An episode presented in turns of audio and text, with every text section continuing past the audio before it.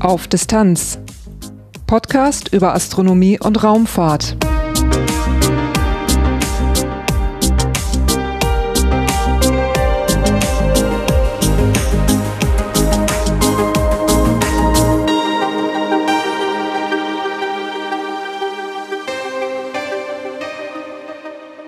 Hallo und willkommen bei Auf Distanz. Dieses ist Episode 41, erschienen am 21. November 2018. Eigentlich sollten in der Zwischenzeit mehrere Episoden erschienen sein, aber da haben mir tatsächlich noch mal einige Dinge etwas dazwischen gefunkt. Ich habe deswegen die Episodenreihenfolge noch mal umgestellt. Am 15. November wurde auf der internationalen Raumstation ISS ein künstlicher Assistent namens Simon eingeschaltet und Alexander Gerst hat im Rahmen der Horizons-Mission mit der Erprobung begonnen. Ich sprach am 27. Oktober mit dem Projektleiter von Simon. Dieses Gespräch ist das heutige Titelthema. Danach gibt es zwei astronomische Ereignisse und einen Veranstaltungstipp und zum Schluss gibt's wie immer einen kurzen Teil in eigener Sache. Durch die Sendung führt sie Lars Naber. Titelthema der 27. Oktober 2018. Ich befinde mich in Köln und bei mir befinden sich noch zwei Intelligenzen, kann man sagen. Die eine Intelligenz heißt Dr. Christian Karasch und das andere ist Simon. Und um Simon geht es heute in unserem Gespräch hier mit dem Christian. Aber mit Christian fangen wir mal an. Christian, wer bist du? Ich bin von Haus aus Physiker, habe also Physik studiert an der Uni Bonn und dann meinen Doktor, also meine Promotion gemacht am Materialphysik, äh, also Institut äh, des DLR und habe eigentlich Metallproben gemacht für die Raumstation, für Alexander Gerst erste Mission 2014, Blue Dot, die Mission. Und in meinem vorherigen Leben als Wissenschaftler habe ich mich halt dann qualifiziert für, für die Raumfahrt letztendlich. Und ähm, ja, bin dann auf die dunkle Seite gewechselt, also ins Management. Und seit Anfang letzten Jahres, Januar 2016, im Raumfahrtmanagement in Bonn-Oberkassel und da mit den nationalen Beistellungen für die Horizons-Mission von Alexander Gerst betraut mit meinen Kollegen und halt Projektleiter für Simon. Das ist ein Wechseljahr von der, von der Physik zu, zur Projektleitung von Simon. Ist das so ein organisches Ding, was, was einem einfach passiert oder wie wäre der Weg? So ein bisschen hatte ich wirklich immer Glück. Also meinem Doktorvater bin ich da auch sehr, sehr dankbar, der mich immer um die Welt geschickt hat. Ich war schon in China, in Amerika, in Russland und immer viel auf Konferenzen unterwegs und habe viele Leute auch aus der Raumfahrt kennengelernt. Und für mich war es einfach spannend, die Arbeit mit Astronauten, um Astronauten, um Missionen, Raumstationen, dass wir zum Mond fliegen wollen, dass wir zum Mars fliegen wollen und solche Dinge, da wollte ich irgendwie mit dabei sein und mitarbeiten. Naja, und für mich, als ich dann diese Ausstellung, äh, diese Ausschreibung sah im Raumfahrtmanagement für die Horizons-Mission für Alexander Gerst, da habe ich mir gedacht, meine Kollegen meinen auch, ja Mensch, bewerb dich doch mal, du magst gerne auch organisieren und äh, Astronauten findest du auch spannend, bemannte Raumfahrt. Versuch das doch mal. Ich habe mich beworben, habe nicht damit gerechnet, dass ich äh, genommen werde, so ehrlich gesagt. Ich dachte, da sind hunderte Leute, die alle diesen Job wollen. Für mich war es und ist es halt ein wirklicher Traumjob. Allein, was ich alles erleben durfte, den Start von Alexander Gerst persönlich zu begleiten und ihn auch dort zu sehen, wie er dann zur internationalen Raumstation fliegt. Oder halt auch Simon, den Raketenstart von SpaceX 15, dann in Amerika vor Ort Go Simon Go schreien zu können, das ist schon wirklich äh, beeindruckend. Und mich erfüllt es mit, mit Demut und Dankbarkeit, dass ich äh, ja bei dieser spannenden Reise hinter bekannte Horizonte dabei sein kann. Ja, ich hatte gesehen, du hast ja äh, über den, den Start von SpaceX auch einen Blogartikel geschrieben, wo du deine Empfindung ja auch, auch deutlich beschreibst, dass in dem Moment, wo der Start dann auch stattfand, so eine Anspannung von dir abfiel. Ja, das so. Ist ähm, was war da los? Was war diese Anspannung? Also mir war es auch ein Bedürfnis, das mal niederzuschreiben, vielleicht auch als Therapie, das alles zu prozessieren und zu verarbeiten, was alles in so kurzer Zeit passiert. Also wir haben wirklich gekämpft, dass die Hardware fertig wird.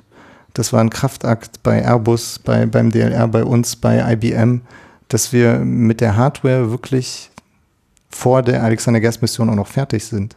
Airbus hat es tatsächlich geschafft, einen Monat vor vertraglich äh, vereinbarten Abgabetermin fertig zu sein, dass wir das äh, verschiffen konnten zu SpaceX äh, und das war beeindruckend, allein dieser Kraftakt zu sehen, dass alle im Team Simon quasi am Wochenende gearbeitet haben, abends gearbeitet haben, sich wirklich selber auch aufgeopfert haben, damit wir fertig werden mit der Hardware. Und das war sehr, sehr beeindruckend. Eine Anekdote kann ich vielleicht erzählen. Wir waren im April schon fertig mit der Hardware. Wir hatten die abgegeben, das muss man äh, bei Altec in Italien, in Turin.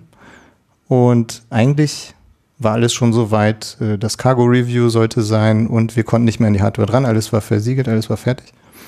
Und dann haben wir mit der NASA telefoniert, weil wir ihre Batterien verwenden. Und dann meinten die, okay, ihr seid mit die Ersten, die jetzt diese Batterien verwenden. Ihr benutzt die parallel. Habt ihr daran gedacht oder ihr müsst aus Sicherheitsgründen, weil die Batterien zwar intelligent und dreifach gesichert sind und so weiter, noch eine Diode einlöten? Ja, super. Wir waren schon fertig und konnten eigentlich nicht mehr an die Hardware. Dann sind vier Kollegen von Airbus über Nacht quasi als Taskforce nach Turin geflogen und haben Simon nochmal geöffnet, der fertig getestet, fertig qualifiziert und fertig verpackt war. Die haben dann am offenen Herzen nochmal diese Dioden eingelötet, Simon äh, verschlossen, wieder getestet und dann wieder neu verpackt und äh, ja, dass er zum SpaceX-Start äh, rechtzeitig da war. Das heißt, da waren wir eigentlich schon fertig mit der Hardware und mussten aber noch mal ran. Und das ist so ein bisschen bezeichnend für das Projekt. Äh, wir haben so viele Stolpersteine aus dem Weg räumen müssen, immer mit einem unglaublichen Kraftakt, dass Leute aus dem Urlaub zurückgekommen sind und solche Dinge. Aber das war halt auch das Besondere. Jeder war so überzeugt, diese Pionierarbeit jetzt zu leisten, dass wir als erste künstliche Intelligenz in der Raumfahrt oder astronautischen Raumfahrt unterwegs sind und alle wollten, dass es passiert und jeder hat es irgendwie möglich gemacht. Und das war unglaublich spannend. Wow.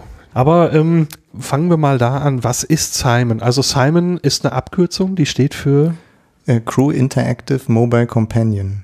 Ein mobiler, interaktiver Mannschaftskamerad oder Genau, ein intelligenter Assistent. Ähm, du hast gerade schon gesagt, es, es ist eine künstliche Intelligenz drin und wir haben ein ja, wie nennt ihr das? Ein Mockup, ein, ein Simon-Modell? Genau, das ist ein Pressemodell, ein Ausstellungsmodell. Im Grunde von außen sieht er identisch aus. Baugleich, nur das Innenleben ist nicht gleich dem, welches sich auf der Raumstation derzeit befindet. Ja, ich sehe hier eine, ja, man kann sagen, eine Kugel mit ja, ungefähr 30 Zentimeter Durchmesser. Genau, 32 Zentimeter Durchmesser. Und äh, eine Seite ist abgeflacht. Daran sehe ich einen Bildschirm. Ich würde mal so schätzen, ja, sechs, sieben, sieben Zoll vielleicht. Genau. Ja, also ja. okay. also äh, wenn jemand das Nexus 7, das Tablet von Google kennt, ungefähr die Größe hat. Ich sehe Kameras, ich sehe Sensoren, ich sehe Lüftungsschlitze. Was ist da alles verbaut? Genau, du hast es schon erwähnt, wir haben Kameras zur Gesichterkennung an der Front, wir haben Kameras Seiten und Simon hat auch im Hinterkopf quasi Augen, mit denen er navigiert. Das heißt, er stellt sich eine Karte von seiner Umgebung und versucht die dann mit seiner bekannten Karte ähm, ja, abzugleichen vom Columbus-Modul in der Raumstation. Er hat äh, Ultraschallsensoren, das ist ähnlich wie bei einer Einparkhilfe beim Auto.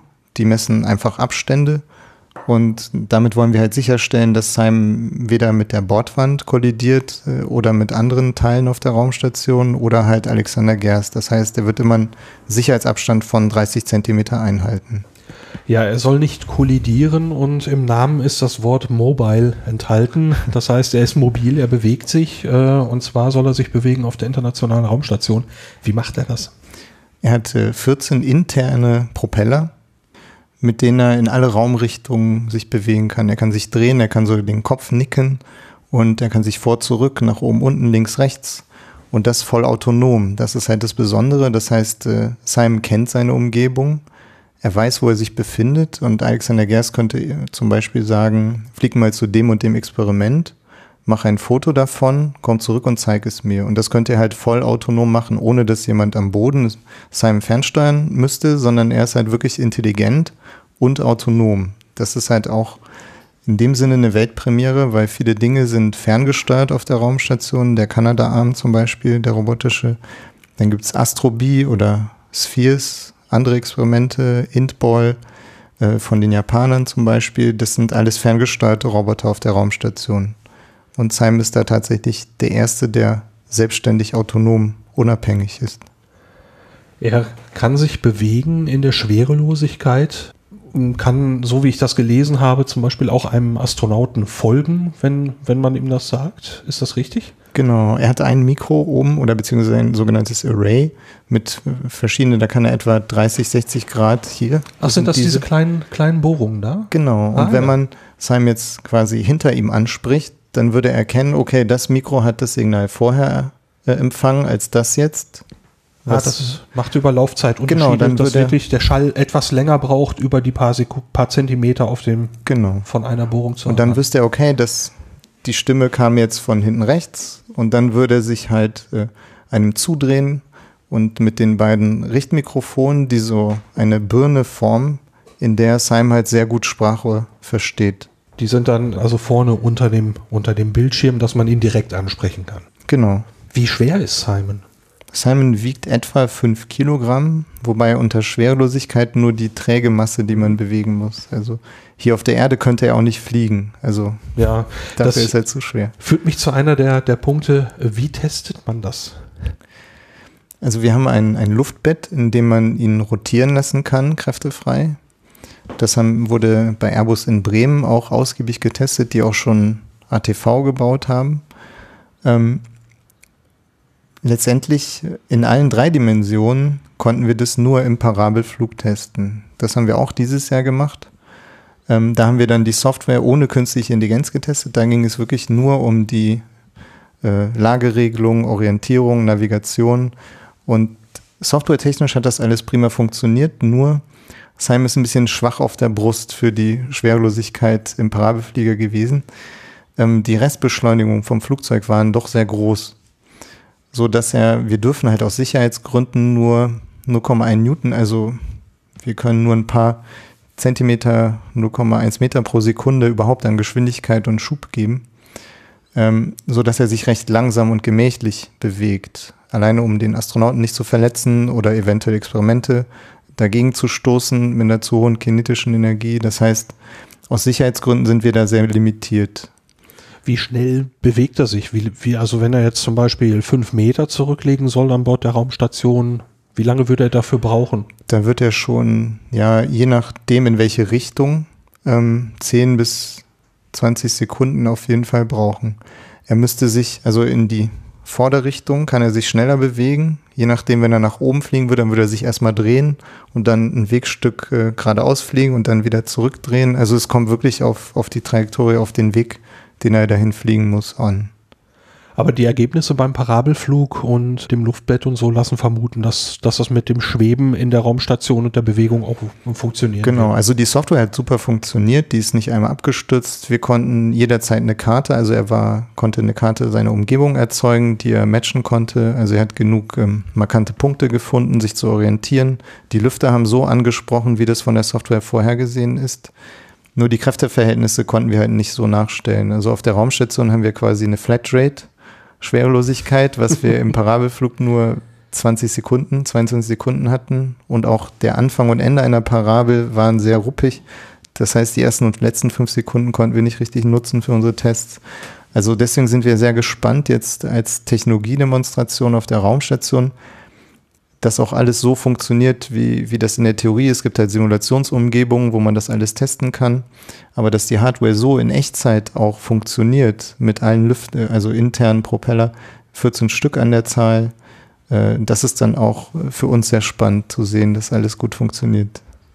Wie fühlt es sich denn für dich selber an? Also du hattest jetzt die Gelegenheit, den Parabelflug eben selber mitzumachen und Simon da sozusagen zu betreuen.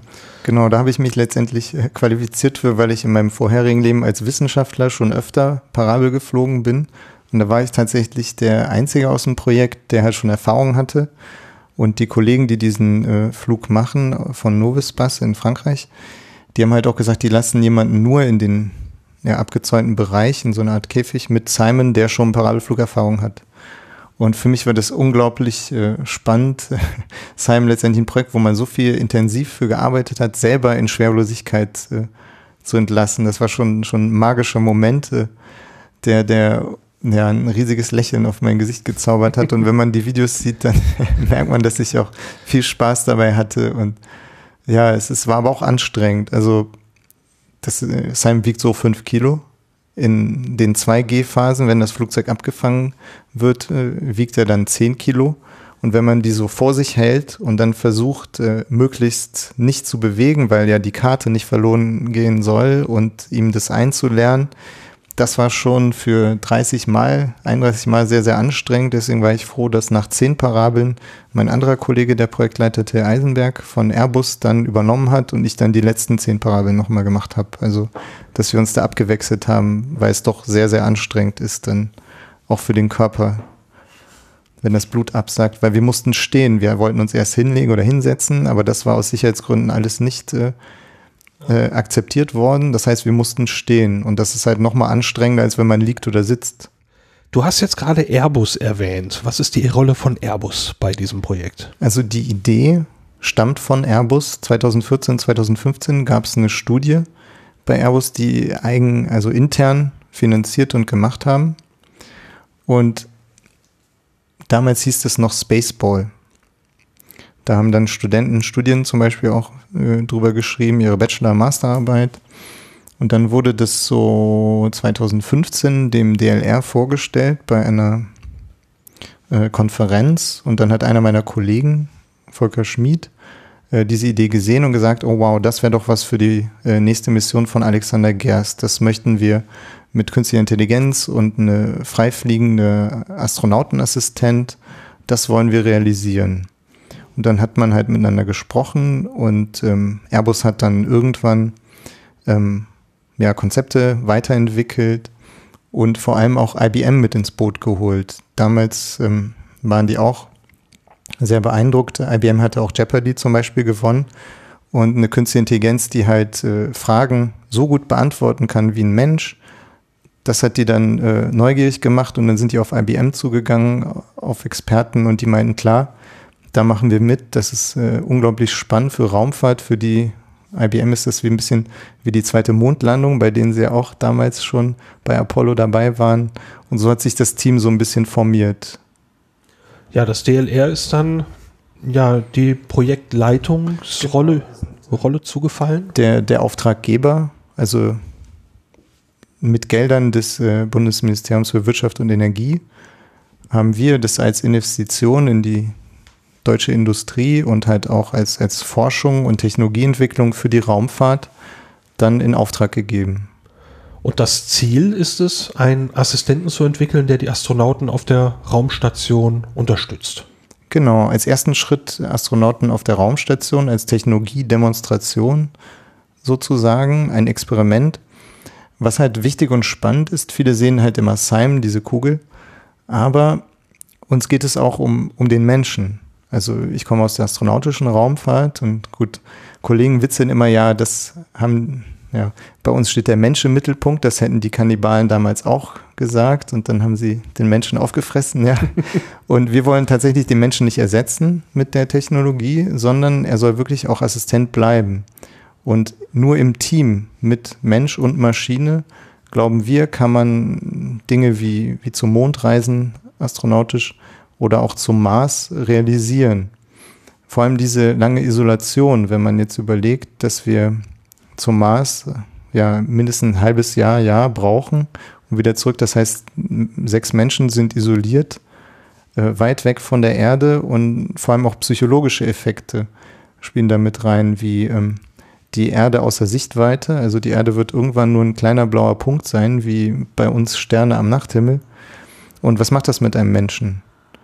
Psychologisch. Oder halt auch, es gibt so einen genannten äh, Gruppendenken-Effekt, Groupthink, ähm, dass eine Gruppe von Menschen, die sehr isoliert miteinander eng zusammenarbeiten, irgendwann auf die gleichen Ideen kommen und immer nur einen Lösungsansatz verfolgen.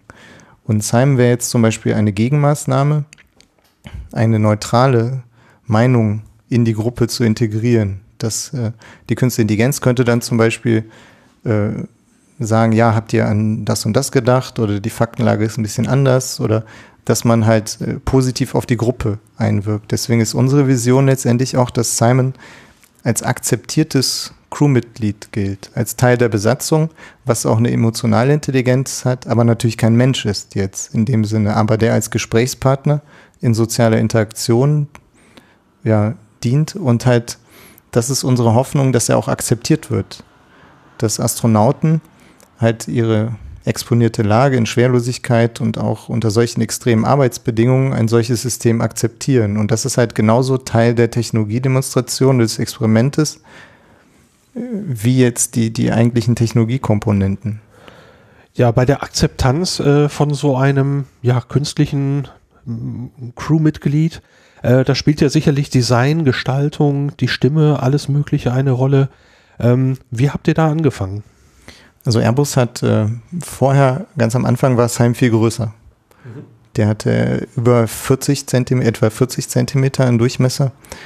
Und das war zu groß. Also wenn man sich Simon näherte oder im Gespräch, wirkte das einfach wie eine riesen überdimensionale Kugel. Und das wirkte schon unsympathisch. Die Akzeptanz ist da also schon mal nicht gegeben. Dann hat man versucht, äh, das alles so kompakt zu bauen, dass man halt ungefähr bei 32 Zentimetern, was eine akzeptable Größe etwa in der, ja, im Umfang und äh, eines menschlichen Kopfes ähnelt. Und auch das Gesicht war dann, ja, macht man das jetzt menschenähnlich oder halt wie es jetzt äh, designt wurde von Reichert Design, ähm, das Gesicht und auch das Aussehen. Ähm, recht stilistisch, fast wie ein Emoticon, dass man nur Augen hat als Striche, den Mund, weil es einfach sympathischer wirkt. Wenn man es jetzt, ein, das würde recht äh, creepy wirken, wenn jetzt ein Gesicht darin, also ein wirklich menschliches Gesicht äh, darin gefangen würde. Hm, dann gibt es auch so eine Theorie Uncanny Valley und solche Dinge hat man halt auch, also auch die IBM hat da psychologisch viel auch seinem einen Charakter gegeben zum Beispiel. Also das war bei der Entwicklung genauso wichtig dass äh, Simon zum Beispiel manchmal schnippisch antwortet oder seine, seine Art und Weise zu sprechen. Man hat halt gemerkt, wenn man diese Standarddinge alle immer wieder abspult, wie jetzt ein Navigationssystem, was einem zehnmal sagt, bitte wenden, bitte wenden, bitte wenden, dass er halt so eine gewisse Empathie hat und eine gewisse Varianz in seinen Antworten. Das heißt, wenn man jetzt innerhalb von einer Stunde die gleichen Fragen mal wieder stellt, wird er immer ein bisschen anders antworten. Halt wie ein menschlicher Gesprächspartner. Und um damit auch die Akzeptanz zu steigern, wollen wir halt in der Zukunft sowas wie Mood Detection auch aktivieren. Mit Luca Parmetano zum Beispiel nächstes Jahr 2019 werden wir das dann machen. Ähm, da wird Simon tatsächlich versuchen, sein Gegenüber zu spiegeln und zu, ja, äh, zu ergründen, in welchem emotionalen Zustand sich sein Gegenüber ob er jetzt traurig ist, dann würde er nicht so euphorisch vielleicht antworten oder versuchen, den Gegenüber etwas aufzubauen und vielleicht einen Witz zu erzählen, je nachdem. Oder wenn der Gegenüber total euphorisch ist, ihm dann, weiß nicht, etwas ruhige Musik spielen oder solche Dinge halt. Aber in dieser sozialen Interaktion ist für uns halt auch wichtig, diese wissenschaftliche, deswegen haben wir auch ähm, als PIs, also Principal Investigator, die, die Wissenschaftler hinter Simon. Das ist die äh, Dr. Judith Buchheim der Ludwig-Maximilian-Universität in, in München. Und äh, sie ist Anästhesistin von Hause aus, aber die machen viel Stressforschung. Auch Astronauten, die sind halt ja, stressexponiert da oben in ihrer Arbeitsumgebung, in Schwerlosigkeit. Und die machen viel Blutuntersuchungen oder auch psychologische Tests. Und da sind wir sehr, sehr froh, dass sie mit Teil des Teams sind und auch ja, Interesse daran haben, diese Technologie Simon in der Zukunft dafür zu, zu verwenden, um Astronauten auch äh, psychosozial zu unterstützen einfach. Ja, mich erinnerte dieses Gesicht, äh, was ich gesehen habe auf dem Bildschirm und in den Videos bei YouTube, gibt es ja durchaus so ein paar Trailer. Airbus hat bei Twitter auch einen. Ähm, da, äh, ich muss dann in einen Science-Fiction-Film denken namens Moon. Das ist nicht unähnlich von der Idee, oder? So ein stilisiertes Gesicht darzustellen. Also in der Science Fiction gibt es viel unzählige Beispiele letztendlich von, von ähnlichen äh, Systemen wie Simon. Ähm, letztendlich ausschlaggebend war äh, auch der Designer, der äh, Gerhard Reichert, der halt auch Umfragen gemacht hat mit, mit Menschen aus der Bevölkerung und die haben sich wirklich schon äh, viele Gedanken gemacht, wie man das Gesicht jetzt designt. Ob der Film jetzt auch mit ausschlaggebend ist, das weiß ich nicht. Ja, es war auch so ein bisschen als Beschreibung für die Hörerinnen und Hörer gedacht, äh, wie, wie man sich Simons Aber Gesicht im- ungefähr vorstellen kann. Im Grunde ist auch das äh, Teil des Experimentes. Also wir könnten für jeden anderen Astronauten, wenn er nun möchte, auch ein anderes Gesicht oder vielleicht möchte er nur Augen haben, keine Nase, keinen Mund, nur große niedliche Augen, die ihn anschauen, weil allein mit den Augen kann man auch schon viel Emotionen ausdrücken. Ähm, oder ob er einen, einen großen Mund oder man könnte ihn natürlich die Stimme auch weiblich oder männlich jung oder alt, auch das ist Teil, wa- was akzeptiert, was, was möchte man gerne, so ähnlich wie man sein, sein Smartphone-Einstellung, Hintergrundbild, äh, so könnte man auch das Gesicht dann äh, auswählen. Alexander Gerst hat sich für ein neutrales Gesicht und eine neutrale Stimme äh, entschieden. Für ihn steht halt die Technologie-Demonstration im Vordergrund. Also er konnte Einfluss nehmen. Man hat ihm eine Palette, Genau. Palette gezeigt. Er hat irgendwo drauf gezeigt, hat gesagt, das hätte ich gerne. oder? Genau, wir haben ihm neun Gesichter und neun Stimmen gezeigt und er meinte, er würde sich für die neutrale Variante entscheiden und im Grunde würde er auch die äh, uns überlassen. Er war halt sehr hilfreich und auch ähm, offen, ob er uns helfen kann bei der Technologieentwicklung selber. Muss zum Beispiel ein, wenn man Simon umdreht, dann sieht man, dass äh, dort ein Griff ist, genau, Oh. mit dem man praktisch den An-Aus-Knopf äh, betätigen kann und einen sogenannten Offline-Button. Und der war oder ist, das hat sich in Entwicklung herausgestellt, äh, dass viele Astronauten möchten halt Privatsphäre, was auch äh, in, in unserem Sinn ist oder was halt natürlich verständlich ist. Die leben 24 Stunden, sieben Tage die Woche da oben in einer Wohngemeinschaft auf der internationalen Raumstation, ständig umgeben von Kameras und haben wenig Privatsphäre. Und dann möchten wir natürlich nicht, dass Simon als Spion wahrgenommen wird Mhm. oder sowas. Deswegen gibt es einen Offline-Button und dann ist tatsächlich die Verbindung zum Boden, die Kameras sind alle aus, die Mikros sind aus, Lautsprecher. Simon ist dann stumm, sieht nichts, hört nichts und ist dann privat quasi. Damit ist dann die Frage nach dem zweiten Knopf. Also ich sehe hier einen Power-Knopf und einen Offline-Knopf. Äh, ist dann schon beantwortet.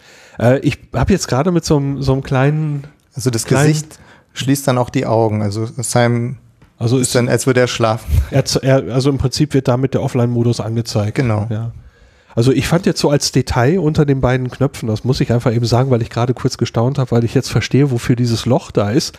Man sieht im Gehäuse zwei Löcher, ich würde mal sagen so zwei, drei Zentimeter im Durchmesser, die liegen nebeneinander. Und man kann von einem Loch durch das andere greifen, also wie so ein kleiner Henkel, man kann den Finger da So ein bisschen wie durchschieben. bei einer Bowlingkugel. Ja, so. Nur, dass, sie, dass man durch beide Löcher durchgreifen kann. Der Finger verschwindet in dem einen Loch und kommt in dem anderen eben wieder zum Vorschein. Und äh, ich deute das jetzt so, dass das die Möglichkeit ist, Simon in der Schwerelosigkeit einhändig diese Knöpfe zu drücken, ohne dass er dann- wegschwebt. Richtig, ihn auch hinter sich herzuziehen Ah, und zu packen. okay. Also das war halt auch, ähm, man hätte sonst eine Handschlaufe oder sowas äh, eventuell einbauen äh, bauen können, aber das schwebt dann halt auch dort rum und für das Navigationssystem, wenn irgendwelche Teile, die sich bewegen, wie auch Flüssigkeiten, das ist halt sehr komplex und sehr kompliziert in Echtzeit zu rechnen. Ähm, und daher ist dieser, dieser Griff letztendlich ein, ein Design-Coup, wie man die Knöpfe gut bedienen kann und Simon auch hinter sich herziehen kann. Ein weiterer Punkt, den wir dann mit einem äh, anderen Astronauten, Pedro Duque, äh, und Tim Peake hat auch Simon gesehen und die haben alle direkt gesagt, ja, aber auf der Raumstation, wie sollen wir Simon an die Wand kletten? Alles äh, funktioniert da mit äh, ja, so, so Strips, dass sie dann einfach ähm, ähnlich wie ein Klettverschluss und die haben wir dann auch noch integriert. Also das fehlt jetzt hier, aber hier an den beiden Enden ist dann, dass man Simon einfach bequem irgendwo an Velcro nennt sich das, also dass man den einfach dann an die Wand pappen kann und dann bleibt er da unter Schwerlosigkeit. Ja, wo wir gerade bei den Unterschieden sind hier, ähm, der hat jetzt äh, so eine Klavierlackoptik, der ist, äh, sieht so sehr, sehr, sehr schick aus, ähm, sehr glatt. Ähm, das Modell, was jetzt oben auf der ISS ist, äh, das hat ja schon ein paar Unterschiede. Also jetzt nicht nur den, den, die Velcro-Streifen, sondern da sind auch so ja, Markierungen drauf. Welchen Zweck haben die? Die Markierungen waren in dem Elegant Breadboard, also das Bodenmodell für den äh, Parabelflug da wollten wir, wenn du das Foto meinst vielleicht. Ach so, das das, die sind in dem Flugmodell gar nicht drauf. Nee, das wollten Ach wir so. im Parabelflug, ähm, diese ganzen Markierungen dazu nutzen, ähm, um genau zu sagen, mit den Kameras, diverse Kameras, die wir von außen aufgebaut haben, ähm, um die Bewegung von Simon zu verfolgen. Das ist ähnlich wie ein Crash-Dummy ah, okay. im Auto dass man weiß, okay, ähm, der hat sich jetzt 49,7 Zentimeter bewegt oder waren es doch 51. Wir haben halt Kommandos gegeben, bewegt sich 50 Zentimeter, 30 Zentimeter, einfach um dann eine genaue Positionierung von Simon herauszufinden. In der Version auf der Raumstation jetzt haben wir das weggelassen, ähm, weil wir da letztendlich äh, ja auch diese Ultraschallsensoren mitverwenden können. Dann ist das Modell, was wir hier jetzt auf dem Tisch haben, dem Modell auf der ISS eigentlich noch ähnlicher als der Von der, der Erscheinung, außer dass es oben das Material ist ein bisschen anders. Aufgrund der Feuerfestigkeit ist das viel matter. Und es hat noch intern eine, eine Aluminiumverkleidung zur, zur Abschirmung der elektromagnetischen Wellen. Das muss man in der Raumfahrt, also im Grunde die Herausforderung bei SIME und bei dem Bau, also die Schalen sind auch 3D gedruckt. Ähm, da dauert eine Schale, Halbschale etwa zehn Tage, der 3D-Druck, also Laser-3-Druck, genau. Wow. Sehr aufwendig auch hier durch diese ähm, Bienenwabenstruktur der Lüftungsauslässe. Das ist halt sehr, sehr filigran und sehr detailliert. Auch das hat der Designer entwickelt, diese Formen. Und daher ist es sehr aufwendig. Also man hätte Simon, auch, auch das Innehmen ist äh, primär, also ich würde sagen, etwa 80 Prozent von Simon ist 3D gedruckt die ganzen Hardware-Komponenten wie Kameras und Sensoren natürlich nicht. Die sind so und die ganzen Kabel so zusammengebaut, aber das, das Gerüst und alles, was innen, auch der Kühlkörper, das ist alles 3D gedruckt. Und das hätte man vor 10, 20, 30 Jahren wahrscheinlich so konventionell nicht fertigen können. Also wenn man mal das Innenleben von Simon sieht, ein Schnittmuster, das ist schon sehr komplex und auch sehr, ja, fast biologisch äh, ge gebunden.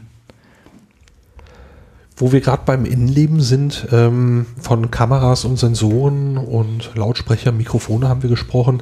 Äh, ist es natürlich auch ein Computer drin, mindestens einer. Was, was läuft, was treibt Simon rechnermäßig an? Genau, es sind zwei Pukinis, ähm, auf denen Linux läuft tatsächlich. Einer ist für die, ähm, also ja, räumliche Bewegung, für die Lageregelung, die Flugsteuerung, die, die hinteren, hintere Kamera, die halt zur Orientierung gedacht ist, der ist damit voll ausgelastet, dieser eine Pokini. Und der andere Computer ist damit betraut mit der Mensch-Maschine-Interaktion, das heißt mit dem Mikrofon, mit den anderen Kameras, mit der Datenverbindung zu IBM Watson in die Cloud beziehungsweise das, die WLAN-Umgebung und so ein bisschen was wird manchmal auch von dem GNC, also von dem Guidance Navigation Control äh, Pokini in den anderen, in den Mensch-Maschine-Pokini ausgelagert, weil es so rechenintensiv ist, sich zu orientieren in Echtzeit. Ähm, auch sogenanntes Station Keeping, was Simon kann. Also er wird nicht wie eine Biene ständig um Alexander Gerst herumfliegen. Das wäre einerseits recht laut, weil die Lüftergeräusche oder die Propeller erzeugen halt auch eine gewisse akustische Lautstärke. Und es wäre auch störend. Ich meine, wenn man jetzt in Ruhe arbeitet an einem Experiment, möchte man nicht, dass ständig etwas um seinen Kopf herum wird. Äh, deswegen wird Simon halt wirklich an der Stelle sein, wo Alexander Guest ihn haben möchte. Und auch das ist halt Teil des Experimentes. Ist jetzt ein halben Meter Arbeitsabstand äh, für ihn angenehm oder ein Meter, kann er dann noch das Display lesen und ist vielleicht näher auch die Kameraoptik für äh, Wissenschaftler am Boden, die ihm gerne über die Schulter schauen möchten bei den Experimenten, die er durchführt. Ähm, und dazu ganz pfiffig auch zum Beispiel hat Simon an der Seite Augen. Also er hat auch an der Seite Kameras und auch einen Laserpointer. Das heißt, Alexander Gerst könnte mit seinen Händen arbeiten, seitlich auf das Display schauen. Und äh, ja, Wissenschaftler am Boden könnten direkt sehen, was Alexander Gerst mit seinen Händen macht bei dem Experiment. Das ist also schon sehr pfiffig gelöst, dass Simon ja sogar, wenn man später möchte, so eine genannte Augmented Reality oder Virtual Reality für die Menschen am Boden liefert noch. Dass sie quasi als verlängertes Auge des Wissenschaftlers und verlängerte Arme, die der Astronaut ja ist, dass Simon quasi, dass sie in seine Perspektive schlüpfen können und ihr Experiment, was dort oben durchgeführt, quasi in Echtzeit durch Simon erleben können. Und das hat halt auch eine ganz neue Qualität äh, der Wissenschaft. Klar, es gibt viele Kameras, aber bei manchen Dingen braucht man eventuell einen zweiten Astronauten, der dann Kameraaufnahmen macht. Und das ist äh, ja sehr, sehr kostbar. Astronautenzeit ist nicht nur teuer, sondern auch sehr rar. Und wenn man jetzt so ein vollautonomes System hat als fliegende Webcam, sozusagen ist es eine enorme Hilfe für die Menschen am Boden und auch für den Astronauten selbst. Bei dem Astronauten selbst, äh, ich hatte das gerade so verstanden, es geht bei der, bei der Erprobung jetzt auch darum herauszufinden, wo sich in der Arbeit mit Simon ein Abstand Genau, ein Arbeitsabstand, der angenehm ist. Also der für, für den Astronauten angenehm ist, aber parallel nützlich äh, für die Bedienung am Boden oder für die, für die Dokumentation der Arbeit. Genau, die Videodokumentation. Ähm, ja. Das heißt, äh, man wird verschiedene Abstände erproben und Alexander Gerst wird äh, seine, seine Einschätzung darüber geben, ab dem Moment nervte es. Ja das ist zu nah oder das ist zu weit weg, ich kann ihn nicht mehr richtig verstehen oder Simon versteht nicht mehr die Umgebungsgeräusche. Man muss sich vorstellen, auf der Raumstation ist es sehr, sehr laut. Da laufen permanent Pumpen, irgendwelche Experimente, die, die äh, einen gewissen Geräuschpegel erzeugen und das ist schon so ein bisschen wie ein Maschinenraum von einem, von einem Schiff. Und da die ganze Zeit zu arbeiten, das ist recht laut und deswegen für Simon, das ist halt das, das Spannende vielleicht auch, dass diese Richtmikrofone und die Noise Cancellation, äh, also Umgebungsgeräusche rauszufiltern, sehr, sehr äh, fortschrittlich sind. Also bei vielen Dingen, die wir in Simon verbaut haben, sind es zwar Technologien, die man so von der Stange kaufen kann, auch im Internet bestellen, ganz normal. Also wir haben keine Dinge speziell für die Raumfahrt. Normalerweise bei Satellitenprojekten baut man die Hardware selber. Aber wir haben sogenannte Components of the Shelf, also einfach aus dem Regal, ähm, wie sie jeder aus der Bevölkerung käuflich erwärmen kann, zusammengebaut. Und das ist letztendlich auch die Stärke. Also sonst würde man in so einem Raumfahrtprojekt etwa drei bis fünf oder sogar zehn Jahre brauchen, wenn man die ganze Technologie entwickeln würde. Das wäre auch immens teuer. Deswegen haben wir hier einen sogenannten Fast-Track-Ansatz gewählt, um das Ganze in zwei Jahren zu schaffen. Das war ein unglaublicher sportlicher Kraftakt. Aber Airbus hat da diese Challenge accepted sozusagen und erfolgreich gemeistert. Also da sind wir sehr beeindruckt und sehr zufrieden drüber. Die waren sogar einen Monat vor vertraglichem äh, ja, vereinbarten Termin fertig. Das ist schon für Raumfahrtprojekte, die sich sonst immer um Jahre verzögern, äh, sehr, sehr beeindruckend. Habt ihr denn so während dieser Entwicklungszeit äh, irgendwo auch so mal ja, Überraschungen erlebt, Rückschläge, ähm, wo ihr sagt, ja, das war jetzt was völlig Unerwartetes? Oder ging das einfach seinen Weg? Na, also, dass man das äh, linear plant und dann einfach so durchschreitet, nee, das war, also an vielen Stellen oft äh, kamen Stolpersteine, die wir dann technologisch lösen müssten, mussten, dass, ob das in der Softwareentwicklung war jetzt oder auch die Hardware zu qualifizieren, in der Raumfahrt muss man durch sogenannte Safety-Phasen null, da fängt man an, setzt sich mal an einen Tisch, da gibt es bei der ESA Spezialisten, die ausgebildet sind, das sind Luft- und Raumfahrttechniker, Ingenieure, die sich auskennen mit den Komponenten auf der Raumstation und natürlich, gut, Airbus hat da auch viel Vorwissen. Letztendlich könnte das auch äh, ja, eine Universität bauen, sowas wie Simon. Aber das zu qualifizieren und das ganze Hintergrundwissen, welche Lautstärken muss man, welche Spannungen, ähm, ich meine, die Feuerfestigkeit, wir fänden jetzt hier Lithium-Ionen-Batterien, die sind auch äh, speziell qualifiziert worden für die Raumstation. Das ist alles technisch sehr, sehr aufwendig. Und Sicherheit ist halt wirklich etwas, was die NASA und die ESA und was man halt wirklich da oben sehr, sehr ernst nimmt. Man kann nicht einfach irgendein fertiges Stück Hardware da oben auf die Raumstation bringen. Das muss tatsächlich durchleuchtet werden, welche Materialien sind daran, darin verbaut, in welcher äh, Dosierung, welche ähm, gut Feuerfestigkeit von außen. Das musste speziell designt werden, da wir Lüfter haben, die ja natürlich auch ein Feuer noch anfachen würden. Und wir mussten dann durch äh, drei Safety-Phasen, wo all diese Materialien und baulichen Komponenten durchleuchtet, geplant wurden, auch umdesignt dann wurden im Laufe des Prozesses. Airbus hat da natürlich durch den Vorteil, dass sie durch viele andere Raumfahrtexperimente schon äh, ja, viel Erfahrung hatten, aber sowas wie Simon als Free Flyer, also als frei fliegende äh, äh, ja, Einheit auf der Raumstation, das ist in Europa halt auch eine Premiere. Das gab es so vorher nicht. Gab es das irgendwo anders schon mal? Also die Amerikaner haben Spheres, das ist sogar das mit, ja, das meistbenutzte wissenschaftliche, äh, die versuchen damit ähm, drei Satelliten, glaube ich, mit denen die auch Konstellationen fliegen und Manöver untersuchen. Auch Universitäten nehmen daran teil, die dann Code schreiben können für diese fliegenden ähm, Einheiten. Dann gibt es den Intball, der JAXA, den, der ja von den Japanern, der auch unglaublich spannend, der sieht auch sehr knuffig aus.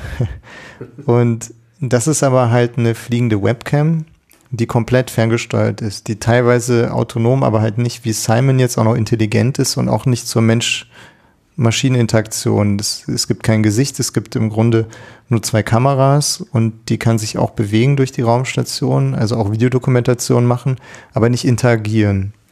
Genauso gibt es noch ein weiteres Projekt der Amerikaner, Astrobee. Die werden dann jetzt hoffentlich mit äh, SpaceX 16 starten.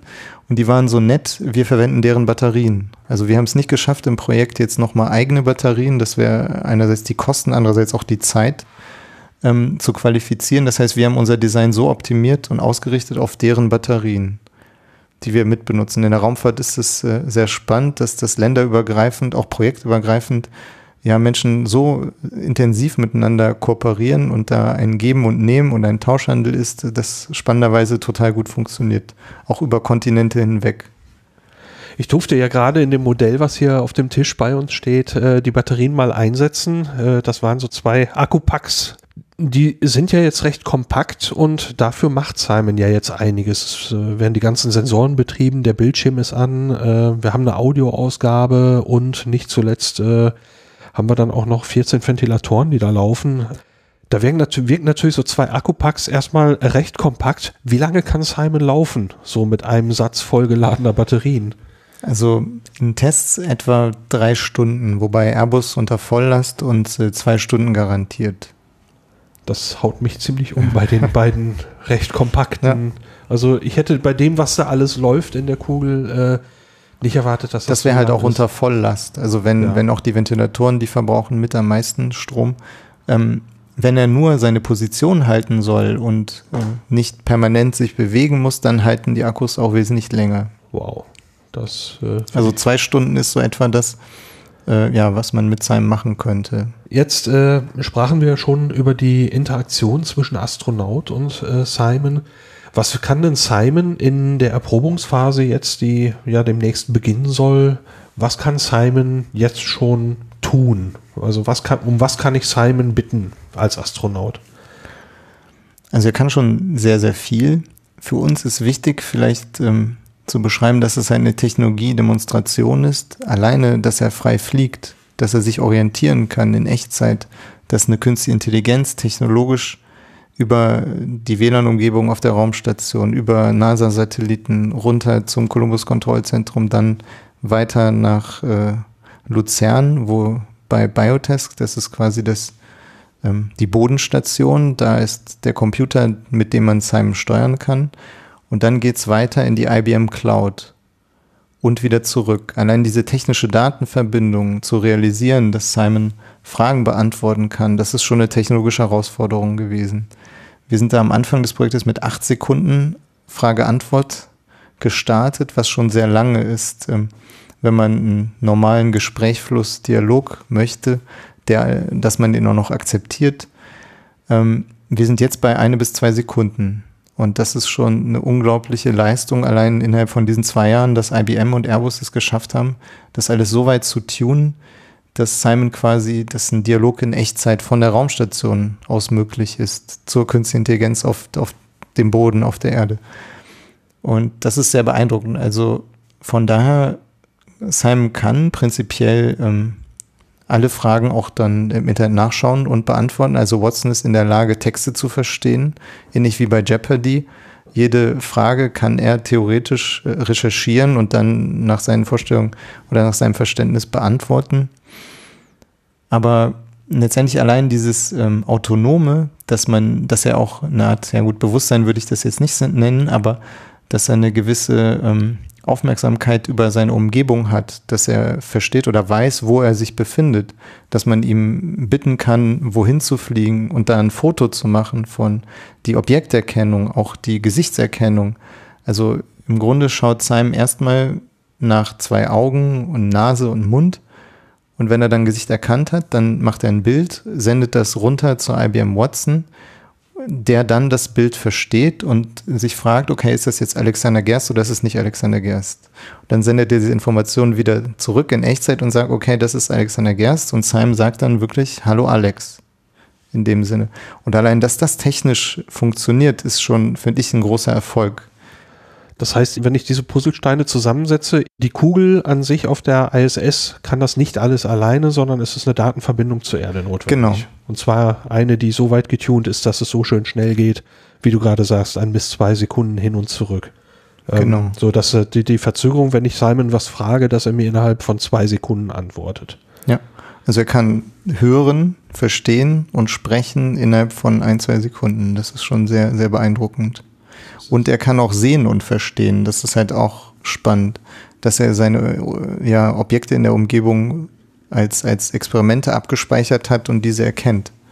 Wäre ich also jetzt äh, an Bord der ISS und Simon wäre da jetzt im Einsatz, äh, wäre es also denkbar, dass ich ihm zum Beispiel sage, hier äh, schweb mal rüber zu dem Alexander und sage ihm dies und das. Und dann ja. würde er sich auf den Weg machen und ähm, gegebenenfalls vielleicht sogar den Alexander Gers suchen wenn er nicht weiß, wo der sich gerade genau, befindet. Genau, dann müsste er äh, ihn erst einmal auf der Kamera, äh, dann würde er sich wahrscheinlich drehen und nach Alex suchen. Wenn er jetzt mit dem Rücken zu ihm steht, würde er ihn nicht erkennen. Also äh, solch ein Bewusstsein hat er nicht. Er müsste schon das Gesicht von Alexander Gerst sehen, äh, damit er ihn erkennt und zu ihm fliegen würde. Aber das würde er dann auch machen. Aber genau. das rein diese Aufgabe wäre schon denkbar, also wäre schon lösbar. Genau was, was jetzt einfach klingt, aber technisch ist das sehr komplex also und sehr aufwendig. Ähm, auch wenn du jetzt Simon ansprechen würdest, würde er erkennen, okay, du bist nicht Alexander Gerst, wir kennen uns nicht, wer bist du, wie heißt du? Das, das würde er dann intelligent selber erfragen und er würde sagen, das erfragen. Genau, dann würde er sagen, ich bin Simon, wer bist du? Ich kenne dich nicht.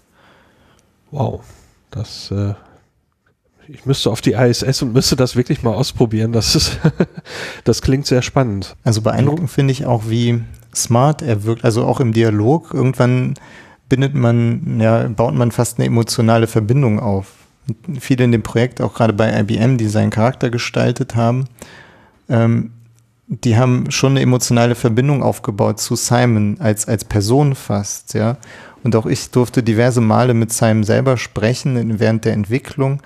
Und da gab es so ein Schlüsselerlebnis. Ich habe mich vor Simon gesetzt, das allererste Mal, war so ein bisschen nervös und dachte, ja gut, was sage ich jetzt? Irgendwas total Schlaues oder so. Und da hat er gesagt, äh, don't take life too serious. Er hat gesagt, nimm das Leben nicht zu ernst. Und in dem Moment war ich sehr schockiert und dachte, oh wow, das war von ihm einfach so eine einprogrammierte Phrase, aber die hat er dann einfach mal so rausgehauen und mich hat das sehr beeindruckt. Das und passte in dem Moment ganz genau, gut. Genau, das passte sehr gut. Ja, ich habe mich gerade, wir hatten diese, äh, wir hatten das Modell hier ja kurz eingeschaltet. Wir haben es jetzt äh, während unserer Aufnahme ausgeschaltet, weil der Lüfter eben einen gewissen Pegel hat, einen Lautstärkepegel. Aber du hattest darauf eben eine Präsentation laufen, äh, die verschiedene Gesichtsausdrücke zeigt und äh, beim Wechsel von den äh, Gesichtsausdrücken kam dazu eben dann auch eine passende aufgezeichnete Phrase. Ähm, das eine war eben ein bedauerndes, äh, ich kann dir gerade bei der, bei der Sache nicht helfen, ich werde, werde mich bessern oder so sinngemäß genau, dann, äh, dann auf Englisch. Hat und ein trauriges Gesicht. Ja, dieses Gesicht hat also direkt bei mir so was angetriggert, dass ich sage, oh Gott, so schlimm warst du jetzt nicht. Ähm, also das hat äh, bei mir direkt sofort funktioniert und genau, oh, ist doch alles gut. Also ähm, auch im Training vielleicht eine kleine Anekdote, als Alexander Guest das erste Mal die fertige Hardware, also wir haben uns dreimal mit ihm getroffen und da ging es viel um, um seine Stimme, die Sprache, die er verwendet. Wie spricht man ähm, auf der Raumstation zum Beispiel primär Englisch? Ähm, da sagt man zum Beispiel affirm, wenn man irgendwas äh, bestätigen möchte oder Copy That oder solche Dinge, die man im normalen Sprachgebrauch und die Watson auch nicht verstehen würde. Das heißt, wir mussten äh, Simon speziell trainieren mit dem Slang oder mit der, der Wortwahl auf der Raumstation, dass er das auch richtig, die Intention des Astronauten, die dahinter steckt, wenn er gewisse Phrasen oder gewisse Sätze sagt, zum Beispiel wie wenn man Simon jetzt mal ähm, resetten möchte oder er jetzt irgendwas macht, was man so nicht wollte, kann man sagen, all stop, all stop, all stop dann bleibt er stehen, friert sich ein, sagt nichts mehr und wartet darauf, dass man ihn wieder anspricht. Dann geht er auch in so einen Silent Mode und all solche Dinge haben wir halt erst erlernt.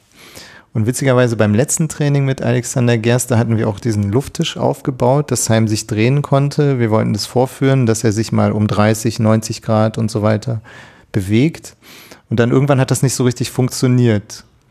Und dann ähm, hat äh, Simon ein trauriges Gesicht bekommen, ja, und Alexander Gerst meinte dann, ja, das ist jetzt nicht so schlimm oder sowas. Und dann hat er sich weggedreht, ja und äh, hat ihm quasi die kalte, kalte Schulter gezeigt und hat sich da ein paar Mal rumgedreht. Und da meinte, ja, nee, so war das nicht gemeint. Und dann hat er wieder ein freundliches Gesicht aufgesetzt. Simon war dann wieder beruhigt, ja. Und ich fand das schon ein bisschen, also sehr beeindruckend, dass die Technik, die jetzt gerade nicht funktionierte, dann halt ähm, auf, auf eine gewisse Art und Weise reagiert hat, die so nicht programmiert war. Und das hat schon zu, zu, zu einem sehr großen Gelächter unter uns allen dann geführt. Äh, das also, ist das war wirklich ja, das Wort ist jetzt ein bisschen, ein bisschen, bisschen ungenau, aber sozusagen, das war ein, ein Verhalten der Software und jetzt nicht irgendwie ein Zufall, dass er sich drehte, sondern das war eine Reaktion auf die Umstände. Ja. Also das Witzige, er sollte sich eigentlich um 30 Grad drehen, das hat er nicht gemacht. Wir haben dann gesagt, ja, eben hat das eben noch alles super funktioniert. Wir hatten das alles vorher aufgebaut, getestet und dann kam Alexander Gerst. Wir haben eine Stunde quasi mit ihm Training gehabt und diese Zeit, die wollen wir halt maximal nutzen, ja, und dann funktionierte das nicht.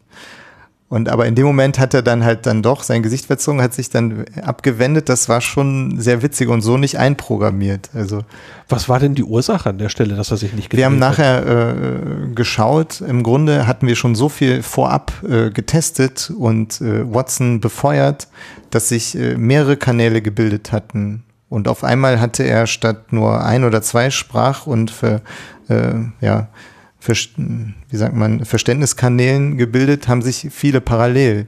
Und dann hat er mitunter Dinge missverstanden. Und äh, da haben wir dann auch wieder daraus gelernt, dass wenn man Simon äh, zu lange anhat und zu viele Intentionen in zu vielen Schichten und Facetten, weil er halt auch anders als vielleicht Siri oder Alexa, andere künstliche Intelligenzen, er versteht halt auch über Zusammenhänge hinweg verschiedene Sätze. Wenn ich ihm jetzt Dinge erzähle und mich vorstelle und dann kommt aber jemand anders, redet mit ihm über was ganz anderes und er ist dann immer noch, hat diese Dinge noch im Gedächtnis, ja. Und diese Kanäle sind alle noch offen der Intention. Und wenn dann, dadurch kam es halt zu Missverständnissen der künstlichen Intelligenz, was so nicht vorhergesehen und wir hatten es quasi zu gut gemeint, dass wir vorher alles Mögliche ausgetestet haben. Ähm, ich hatte tatsächlich jetzt das Wort Absichten im Kopf, dass sich da irgendwelche Absichten im Wege standen äh, genau. Äh, bei diesen unterschiedlichen Kanälen, dass er so versucht, ja, was könnte man jetzt von mir wollen? Und Zum Beispiel, wenn man sagt, äh, Simon, spiel mir Musik. Dann sagt er, ja, okay, lass uns Musik hören. Ich habe deine äh, Lieblingsplaylist gespeichert. Welchen Song möchtest du hören?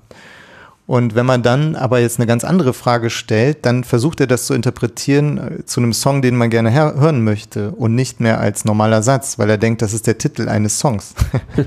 und dann kommt es schon zu, zu wirren äh, Missverständnissen, dass man ihm tatsächlich sagen, nee, cancel Music, ich will jetzt keine Musik hören, ich möchte jetzt mit dir über eine Prozedur oder vielleicht äh, Smalltalk halten oder sowas. Das heißt, man muss ihm dann schon oftmals leider korrigieren, dass man aus dieser Intention wieder herauskommt. Aber das ist halt auch Teil der, der Technologie-Demonstration.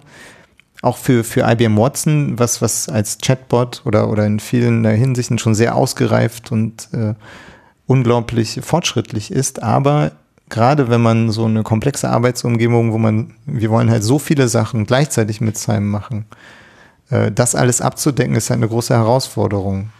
Würde denn jetzt, wenn ich jetzt in so, ähm, er fragt mich, was möchtest du denn für Musik hören? Und ich würde in dem Moment All Stop, All Stop, All Stop sagen. Würde, ist das ein, ein, eine, eine Antwort, die auf einem Level hochprogrammiert ist, weil sie so wichtig ist, dass sie ja. an der Stelle auf jeden Fall ein diesen Silent Mode triggert? Oder genau, würde, dann er würde er, Moment, würde er in dem Moment versuchen, einen Musiktitel dazu zu finden? Nee, dann würde er sich quasi zurücksetzen und auf andere Kommandos, weil dann würde er, das ist wie so ein Reset. Ah, das, also äh, diese, diese Sachen, es gibt also Dinge von Wichtigkeit, die an der Stelle ja außerhalb dieses, dieses, dieser Absicht laufen können. Ja. Genau. Was natürlich, oder mit Cancel funktioniert es, äh, manchmal ist es ein bisschen witzig, dass er Left und Right äh, verwechselt. Also, dass er Right, das Wort, hat halt unglaublich viele Bedeutungen. Und dass es auch manchmal zu Missverständnissen dann kommt. Dann äh, muss man am besten sowas wie Yaw oder Roll oder halt englische Begriffe aus dem Fliegerjargon äh, verwenden. Das ver steht er eindeutiger als links und rechts, weil dann versucht er zu interpretieren, ja, meint er jetzt mein links oder sein rechts oder äh, deswegen ja, ist er da, das fragt er dann, welches wir alle rechts? aus dem Alltag. genau. genau, wie bei der Fahrschulprüfung, äh, jetzt da rechts oder, oder war es doch das andere links? Äh, ja. Wir haben jetzt schon über Alexander Gerst und diese Möglichkeiten eine Weile gesprochen. Stehen wir eigentlich relativ kurz vor der Phase, wo es losgehen soll. Also Alexander Gerst ist auf der ISS, Simon ist auf der ISS.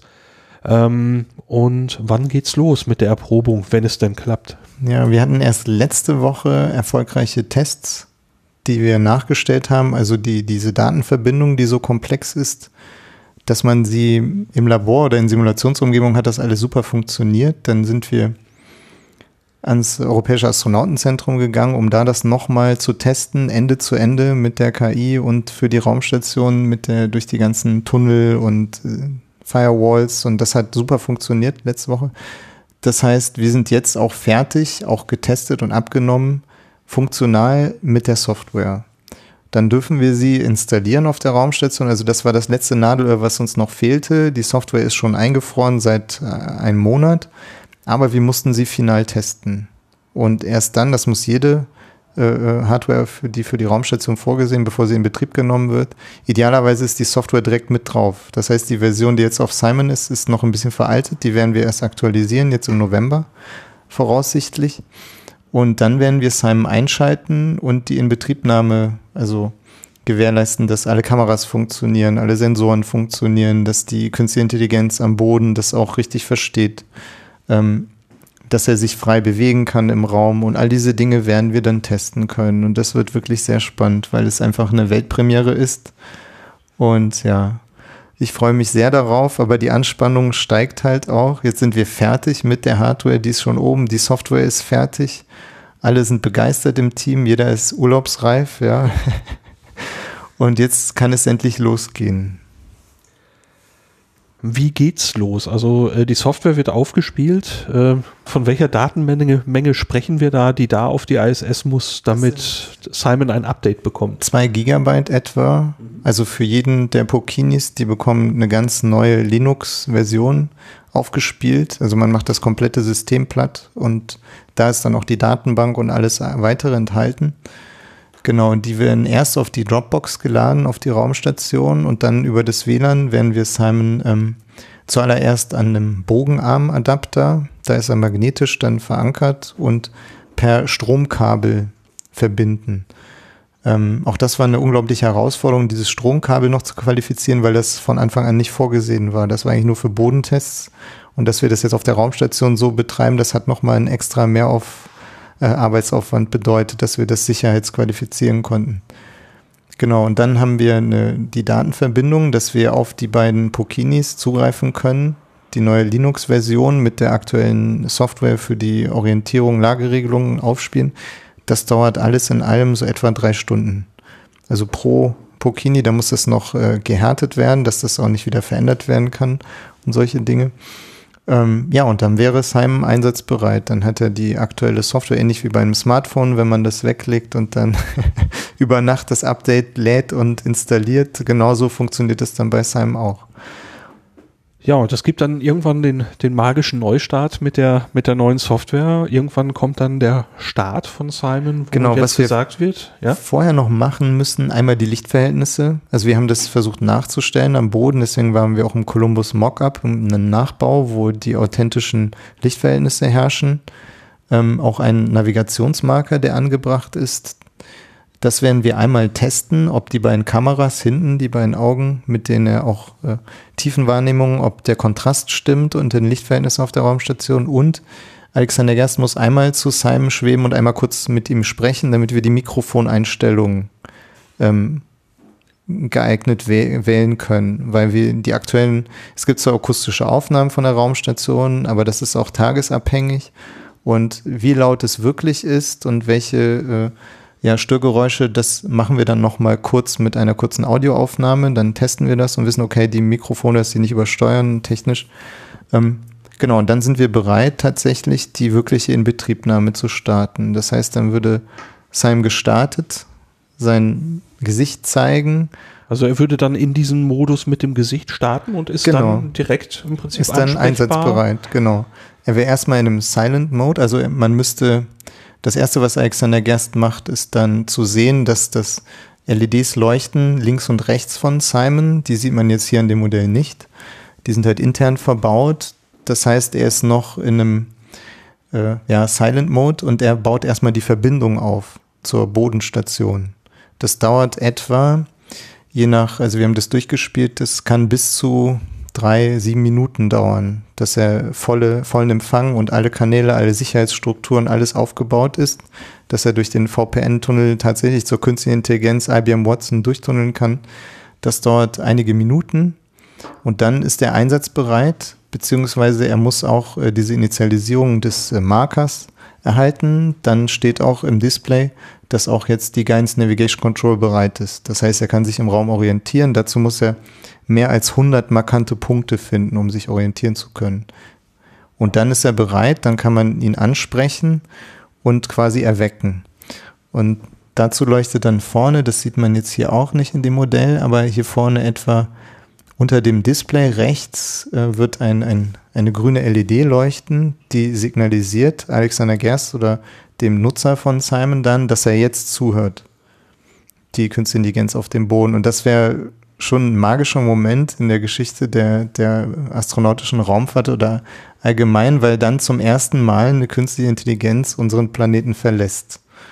Und zwar durch die Augen von Simon und zuhört, antwortet, sich orientieren kann. Und da bekomme ich wirklich Gänsehaut, wenn ich da daran denke, denke, dass wir wirklich Raumfahrtgeschichte in dem Moment schreiben, wenn ein Mensch sich im Weltraum mit einer künstlichen Intelligenz unterhält.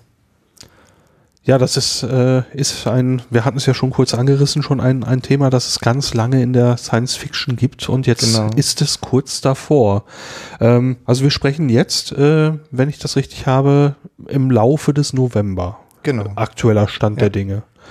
Ähm, Bevor ich gleich nochmal dazu komme, was Alexander Gerst mit, äh, mit dem Simon in dem Moment machen wird. Wir haben ja jetzt einen, einen Vorfall gehabt bei einem der, also bei dem letzten bemannten Start, bei dem MS-10. Ähm, da ist ja ein bisschen was durcheinander geraten, personell, weil es sind immer jetzt weniger Raumfahrer genau, oben derzeit als geplant. sich nur drei Astronauten auf der Raumstation. Ähm, haut das euren Zeitplan irgendwo äh, in Teile ähm, oder habt ihr noch Möglichkeiten? Also im Grunde muss man dazu sagen, wir waren eigentlich angedacht im anderen Inkrement von Alexander Gerst, im Inkrement 56. Jetzt ist er ja schon Commander im Inkrement 57. Wir hätten Simon schon in ja, Inkrement 56 machen sollen. Das wäre dann im Juli, August gewesen.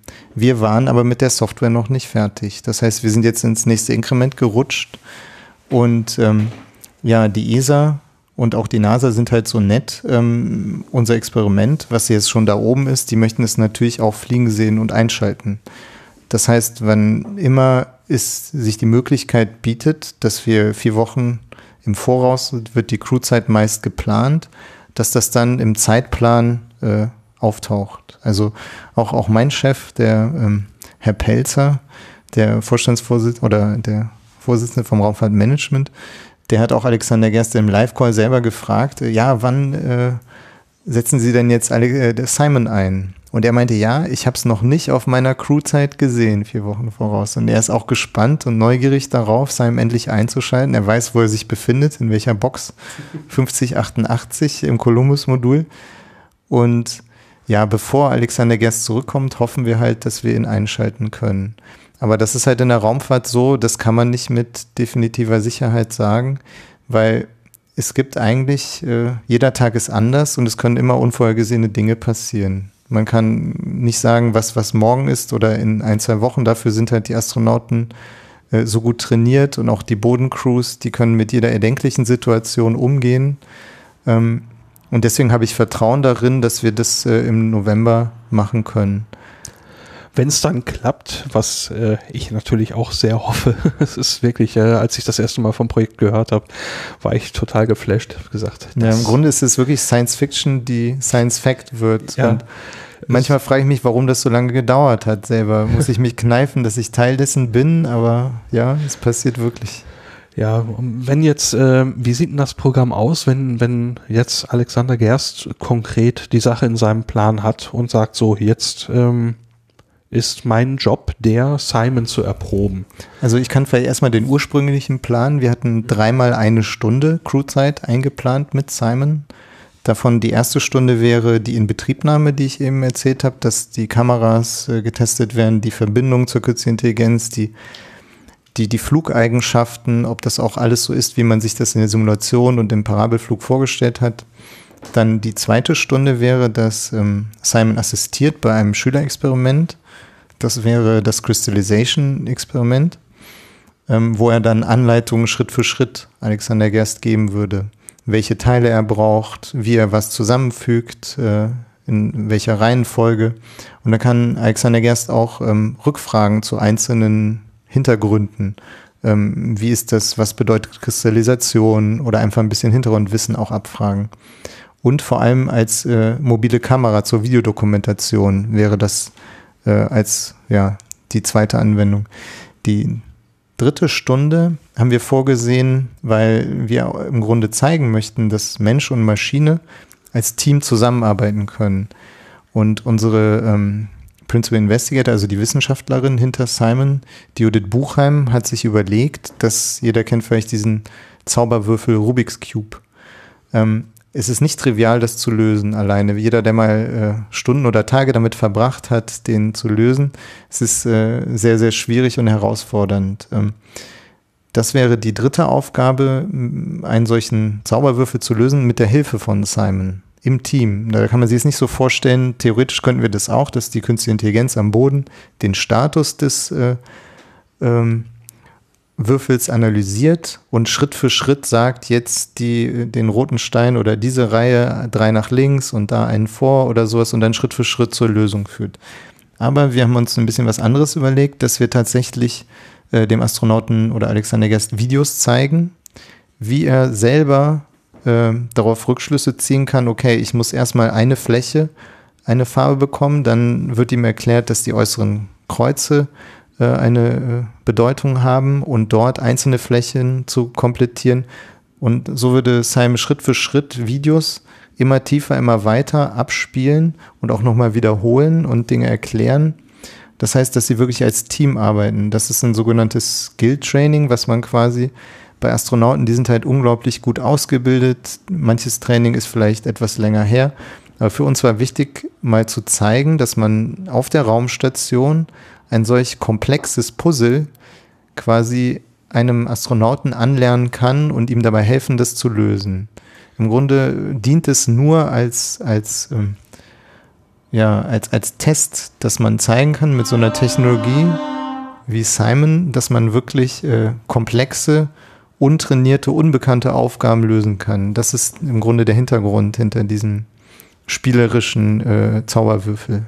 Da kann ich mir halt, äh, einen, einen ganzen Stapel so an Dingen vorstellen, die man damit anfangen kann. Also dass zum Beispiel eine, ein, ein Astronaut, ein Kosmonaut, eine Astronautin, eine Kosmonautin äh, darüber eine neue Dokumentation zum Beispiel beigebracht bekommt, eine neue Prozedur, wie mit irgendwas umzugehen ist, was dort angekommen ist, ähm, worauf man aber noch nicht gelernt war, ähm, ähm, dass man an der Stelle so eine Art interaktives Tutorial, Manual ja. hat. Also genau, der große Vorteil ist halt, dass der Astronaut beide Hände frei hat. Das heißt, er muss nicht ein Tablet bedienen oder einen Computer, zu dem er immer wieder hinschweben muss und dann wieder zurück. Das heißt, er kann quasi in Echtzeit, während er die Bauteile oder das große Experiment, vielleicht sogar was teilweise so groß ist wie ein Einbauschrank vor sich hat, und den Schraubenschlüssel in der Hand, den will er dann nicht direkt wieder weglegen und dann kann er quasi per Sprache durch Dokumente navigieren. Zeig mir mal ein Schaubild von, von dem und dem Teil. Was ist jetzt der nächste Schritt? Ich habe äh, diese Schraube gelöst. Äh, was folgt jetzt? Und geh nochmal einen Schritt zurück oder das habe ich jetzt schon gemacht, jetzt geh mal zwei Schritte weiter. Also das ist halt letztendlich äh, äh der Vorteil eines solchen sprachgesteuerten Systems, dass man die Hände frei hat zum Arbeiten. Wenn man das jetzt noch ein bisschen weiterdenkt, so in, wo man jetzt wahrscheinlich ja noch nicht ist, aber ähm, vielleicht irgendwo in der Zukunft, dass ähm, der, sagen wir Simon, an der Stelle irgendwo in der Lage versetzt ist, äh, zu erkennen, was der Astronaut, die Astronautin in dem Moment gerade gemacht hat mhm. und selber initiativ sagen kann, okay, dieser Schritt ist fertig, äh, du musst jetzt weitermachen, löse die Schraube oben rechts.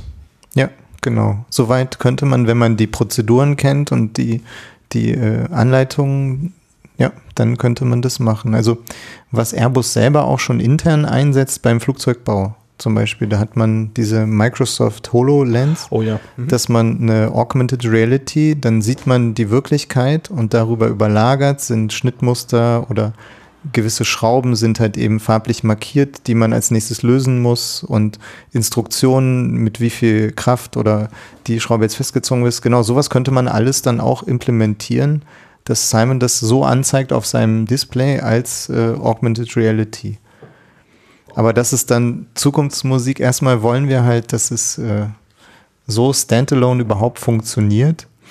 Es gibt auch andere Experimente, MobiPV zum Beispiel, das ist auch sehr spannend. Die haben jetzt in den letzten Wochen assistiert, ähm, das, äh, ja, ein Lebenserhaltungssystem der NASA, ESA, äh, zu installieren. Die haben so Google Glasses in, und ein, ein Tablet äh, auf dem Arm, wo man solche Dinge schon erprobt und Prozeduren einfach nicht auf Papier oder Scrollbar im Computer, sondern dass man Schritt für Schritt gewisse Dinge auch erklärt und erkennt selber. Das System, das hat sehr, sehr gut funktioniert. Und da sind wir auch mal gespannt, wie die Entwicklungen dort weitergehen. Also im Grunde in der Raumfahrt auch äh, die NASA testet äh, ähnliche Dinge für allein, wenn ein, ein neues äh, ja, Nutzraumschiff mit Nutzlast kommt, dann sind da unglaublich viele ja, Experimente verstaut, äh, die alle erstmal ausgeräumt werden müssen an ihren Platz ja, kommen müssen. Und das ist eine unglaubliche Arbeit, logistisch einfach alles äh, physisch umzubewegen. Und wenn man jetzt so eine Brille an hätte, die einem sagt, okay, äh, dieser Container gehört da und dahin und einem noch einen Pfeil in die Richtung zeigt, dann ist das natürlich eine unglaubliche Hilfe, äh, nicht nur bei der Inventur, sondern wo gehört was hin und was ist in, in welcher Kiste jetzt enthalten, dass man auch so ein Schnittbild vielleicht nach drinnen schauen kann und das ist für die Zukunft sicher eine, eine gute Anwendungsmöglichkeit, wo es einem auch mithelfen kann. Ja, es, ich, ich, fühle mich jetzt sehr, sehr massiv erinnert an ein Schiff, auf dem ich kürzlich war, nämlich die MS Wissenschaft. Ähm, okay. Da haben die eine, eine Ausstellung drauf. Ich glaube, die hieß Arbeitswelten der Zukunft und da war tatsächlich eine von diesen Microsoft-Brillen da. Mhm. Und eine der äh, Dinge war, dass einem äh, ein Computer vorgegeben hat, äh, wie eine Palette zu packen ist. Ähm, das finde ich jetzt also sehr, sehr deutlich darin wieder. Es ging jetzt nicht um möglichst pack, platzsparendes Packen auf einer Palette, aber äh, genauso gut hätte mir die Brille an der Stelle eben auch sagen können, das, was du da hast, da waren eben Marker drauf, mhm. ähm, das gehört jetzt an diese Position in jedem Modul. Das ist ja, äh, ich hätte fast gesagt, die gleiche Arbeits, äh, die gleiche, die gleiche Aufgabe. Also die Frage ist halt jetzt äh, in Schwerlosigkeit, ähm, hat man permanent so eine Brille auf den Augen, auf der Nase sitzen? Ist es für stundenlanges Arbeiten vielleicht störend oder ist vielleicht so ein System wie Simon jetzt auch vorteilhaft, der sich auch selber bewegen kann? Das heißt, ähm, Simon hat nochmal eine andere Perspektive, die auch vom Boden vielleicht gesteuert werden kann. Oder der kann an Orte fliegen, oder man könnte auch ein Endoskop oder sowas äh, äh, mit integrieren, dass er auch zwischen Schlitze gucken kann, wo, wo jetzt eine normale Kamera oder ein Mensch jetzt nicht einfach reingucken kann. Das heißt auch Hinterobjekte. Und das ist aber auch Teil dieser, dieses Experimentes zu sehen, inwieweit ähm, finden Astronauten jetzt so ein System wie, wie Simon oder vielleicht so eine Virtual Reality oder Augmented Reality Brille hilfreich für gewisse Aufgaben und wo ist vielleicht so ein Bildschirm, der neben einem schwebt, mit dem man spricht, hilfreicher. Ja, ich äh, merke aber so jetzt im, im Gespräch so bei den Möglichkeiten, über die wir sprechen, wie groß das eigentlich ist, was, was, was ihr da beginnt. Hm.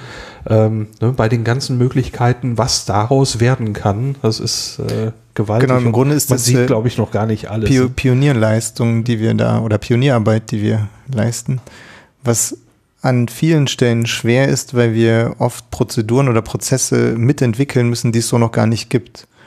Normalerweise sprechen mit Astronauten speziell ausgebildete Fachkräfte, die äh, eine gewisse Terminologie verwenden, äh, eine Wortwahl und eine Sprache.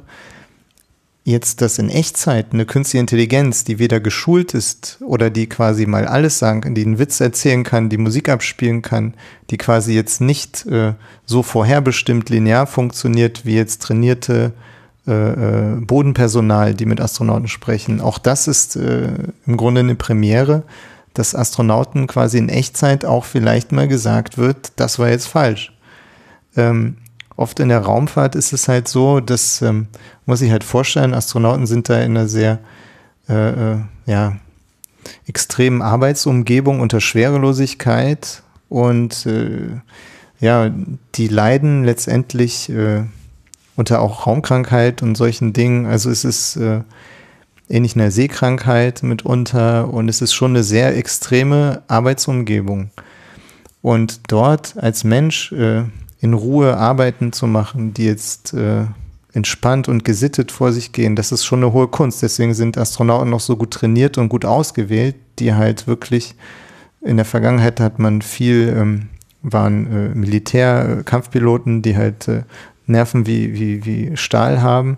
Letztendlich aber auch Zivilmenschen aus der Bevölkerung haben auch diese Gabe, dass sie selbst unter großen Stressbelastungen, unter hohem Arbeitspensum, allein wenn man mal den Zeitplan von Alexander Gerst eines Tages sieht, was er alles machen muss. Und das sind alles verschiedene Dinge, die von Experimenten über Reparaturen und er ist quasi ein Universaltalent. Und äh, dass man dann noch äh, ja entspannt äh, diese Arbeiten und gut äh, vollziehen kann, äh, finde ich unglaublich beeindruckend. Und für mich sind Astronauten wirklich Helden, die das dann so umsetzen können. Also so ein System wie SIME, was einem vielleicht dann so ein bisschen hilft und assistiert, da bin ich gespannt, ob das hilfreich ist. Also gewisse Dinge vielleicht entspannter oder auch ähm, qualitativ besser durchzuführen. Wenn jetzt äh, das, die Erprobung durch Alexander Gerst äh, erfolgt ist und man hat jetzt die Ergebnisse und auch seine Meinung dazu, was, äh, was ihm genehm war und was sich nicht so toll anfühlte ja. in diesen Versuchen. Ähm, du hattest schon angedeutet, äh, der Luca, ich habe jetzt Pamitano, ja, der italienische der soll Astronaut genau auch arbeiten mit Simon. Genau, 2019 ab Juli, so ist es geplant, dass er auf die Raumstation geht. Und ja, wir sind sehr gespannt. Also er wird dann auch zum ersten Mal diese Mood Detection verwenden. Also für Alexander Gerst haben wir uns jetzt erstmal auf die Technologiedemonstration und dass alles überhaupt funktioniert. Und wir sind sehr froh, dass wir jetzt noch Crewzeit bekommen.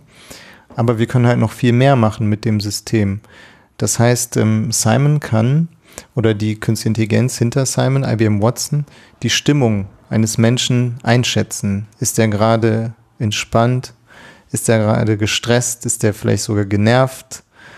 Und das kann Simon spiegeln und verstehen. Also, dass er jetzt, wenn jetzt ihm jemanden gegenüber sitzt, der, der genervt ist, dann wird er nicht zum dritten Mal die gleiche Frage äh, stellen oder das gleiche sagen. Dann würde er vielleicht irgendwann stumm werden oder sagen, okay, wo, wo, wo liegt denn das Problem? Wo kann ich weiterhelfen? Oder soll ich äh, dann würde er vielleicht einen Witz oder einen lustigen Kommentar machen, ähnlich wie einem guten Kollegen, mit dem man eingearbeitet ist, schon seit, seit ewigen Zeiten sich in- und auswendig kennt. Genauso würde Simon halt versuchen, den Menschen zu lesen und emotional zu spiegeln, also mit einer gewissen emotionalen Intelligenz. Das ist schon drin, aber nicht, äh, nicht aktiv geschaltet oder genau, kommt das mit einem Update noch nach? Nee, das ist nicht auf Simon selber oder in Simon. Das ist im Grunde eine der APIs oder Applications, ah, die, okay. die IBM Watson leistet.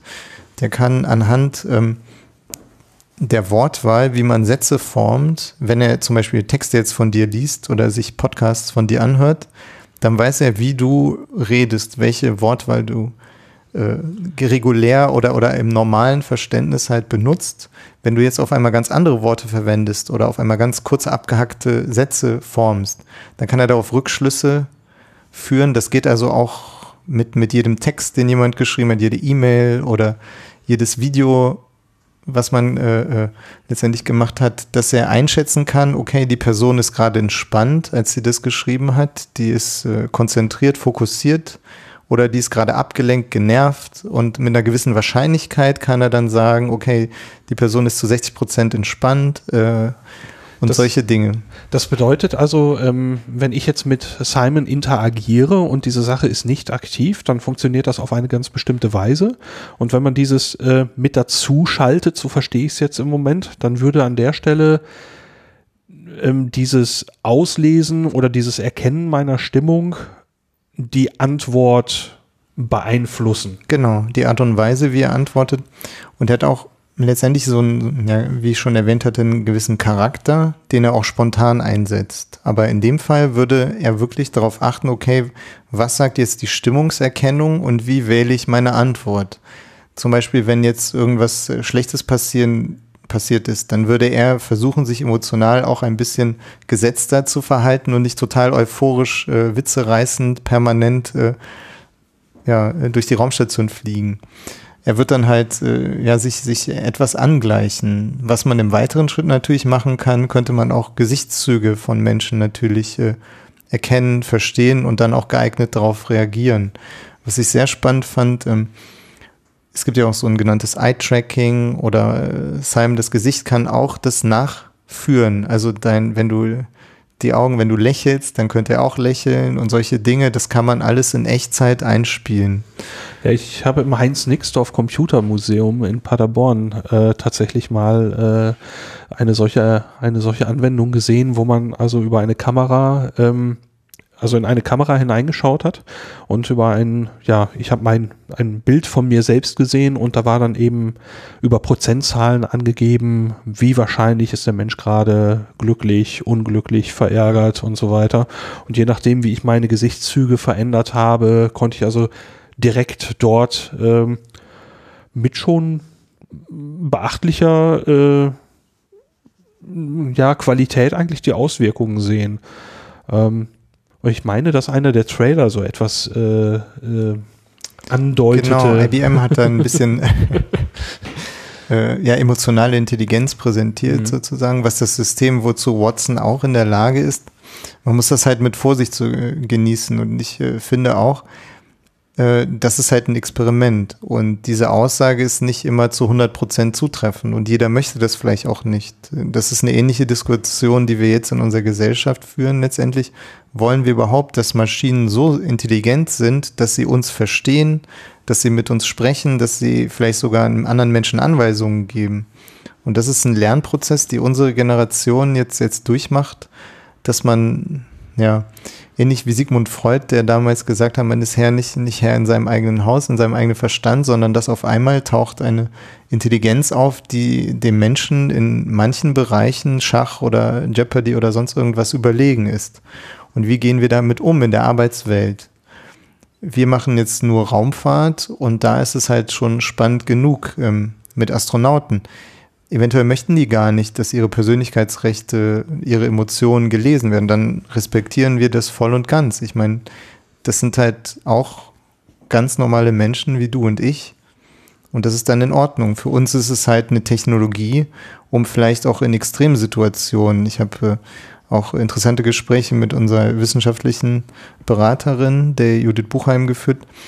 Sie ist Anästhesistin und oft bei ähm, komplizierten Eingriffen und chirurgischen Vorgängen sitzt sie quasi, die halt ähm, dem, dem Patienten in einem äh, schmerzfreien Zustand und vielleicht äh, bewusstlos dann hält, ist sie diejenige, die ähm, im Grunde die Nerven bewahren muss.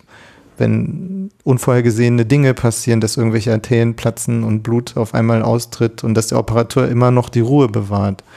Und solche Dinge, dass ein Mensch dann agiert und, und positiv einwirkt und das ist zum Beispiel, was wir vielleicht auch mit Simon in der Zukunft machen könnten, dass er als neutrale Komponente alle Fakten, Eventualitäten abwägt und versucht, ähm, einen, einen ruhigen Pol zu spielen, dass man nicht kopflos irgendwelche Dinge tut, in blinden Aktivismus äh, verfällt. Das macht dann Erfahrung natürlich bei Operateuren aus und ein gutes Team. Und da ist Teil dessen auch, also ja, eine künstliche Intelligenz in der Zukunft.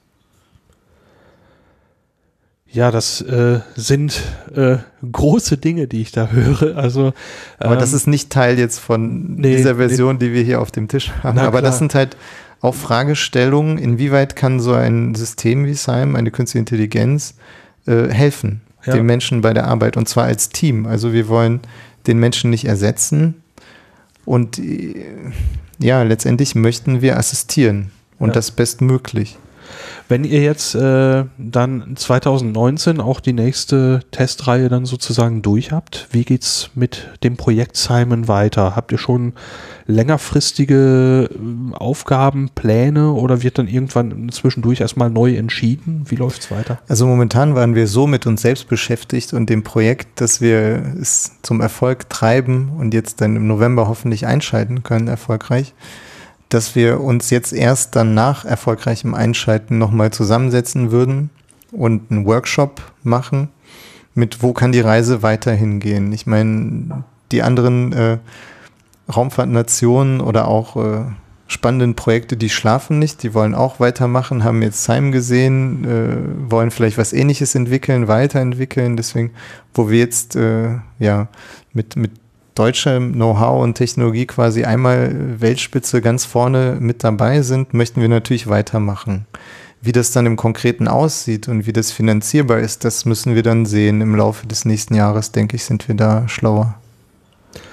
Da wünsche ich einfach schon mal wahnsinnig viel Erfolg und äh, jetzt für kommenden Monat, fürs nächste Jahr und genau, das ganze Projekt. schauen wir darauf, dass wir wirklich Raumfahrtgeschichte schreiben können. Das wäre sehr spannend. Wir haben hart daran gearbeitet, viel Schweiß, äh, Nerven und manchmal auch Blut, hätte ich und Frustration, äh, aber wir sind so weit gekommen und das schaffen wir jetzt auch noch. Ja, also mit großem Interesse wird es bestimmt verfolgt. Und, äh, danke, ich freue mich sehr. Für deine lange Zeit heute, für das lange Gespräch. Ja, gerne. Äh, sehr spannend. Danke dir. Dr. Christian Karasch vom Deutschen Zentrum für Luft- und Raumfahrt. Dankeschön. Bitte gern. Am 15. November wurde Simon an Bord der internationalen Raumstation ISS eingeschaltet.